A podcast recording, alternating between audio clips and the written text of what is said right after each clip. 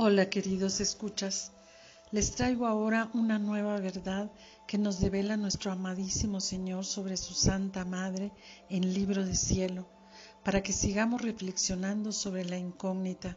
¿De verdad conocemos quién es la Santísima Virgen? Es de suma importancia que dejemos de ignorar quién es ella verdaderamente, su grandeza, su misión y su amor inconmensurable por todos nosotros, sus hijos ingratos que poco le conocemos. Enero 27 de 1919. Las tres heridas mortales del corazón de Jesús. Dice Luisa.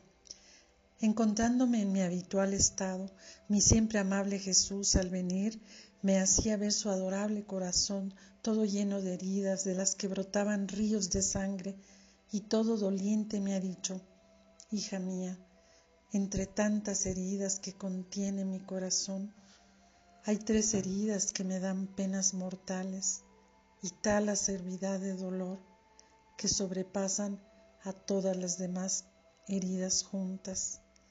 Y estas son las penas de mis almas amantes.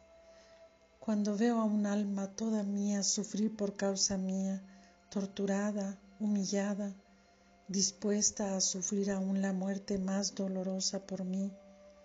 Yo siento sus penas como si fueran mías y tal vez más. Ah, el amor sabe abrir heridas más profundas, de no dejar sentir las otras penas. En esta primera herida entra en primer lugar mi querida mamá. Oh, cómo su corazón traspasado por causa de mis penas se vertía en el mío y yo sentía a lo vivo todas sus heridas, y al verla agonizante y no morir por causa de mi muerte, yo sentía en mi corazón el desgarro, la crudeza de su martirio, y sentía las penas de mi muerte que sentía el corazón de mi amada mamá, y por ello mi corazón moría junto. Así que todas mis penas unidas con las penas de mi mamá, sobrepasaban todo.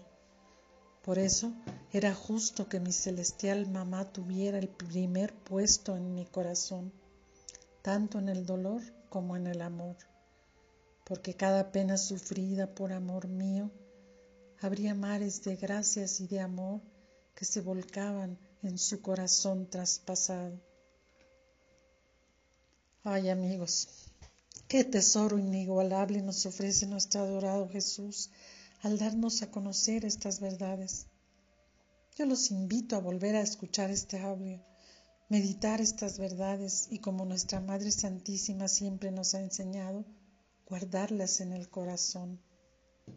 Padre, hágase tu voluntad, así en la tierra como en el cielo.